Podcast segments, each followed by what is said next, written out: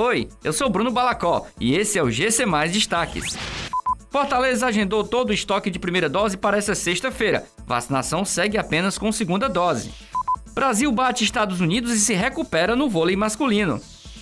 Seleção feminina perde para o Canadá nos pênaltis e dá adeus a Tóquio. Apesar de Fortaleza ter recebido um novo lote de vacinas contra a Covid-19 na última quinta-feira, a vacinação de primeira dose deve ser suspensa nesse final de semana.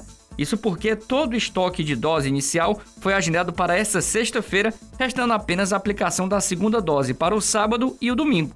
A prefeitura vai aguardar a chegada de novos lotes para realizar novos agendamentos. O Brasil derrotou os Estados Unidos por 3 sets a 1 nesta sexta-feira em jogo da quarta rodada do Grupo B do torneio de vôlei masculino da Olimpíada de Tóquio. Na partida, o principal pontuador brasileiro foi o ponteiro Lucarelli. Com o resultado, o Brasil chegou aos 8 pontos. Atualmente, a seleção brasileira ocupa a vice-liderança da chave, atrás apenas do Comitê Olímpico Russo.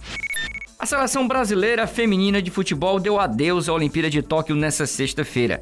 As brasileiras foram eliminadas pelo Canadá por 4 a 3 nas cobranças de pênaltis, após empate no tempo normal e na prorrogação por 0 a 0.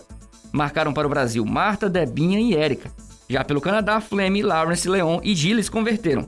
A dupla Andressa Alves e Rafaela desperdiçou suas cobranças, assim como a canadense Sinclair não conseguiu balançar as redes. Essas e outras notícias você encontra em gcmais.com.br. Até mais!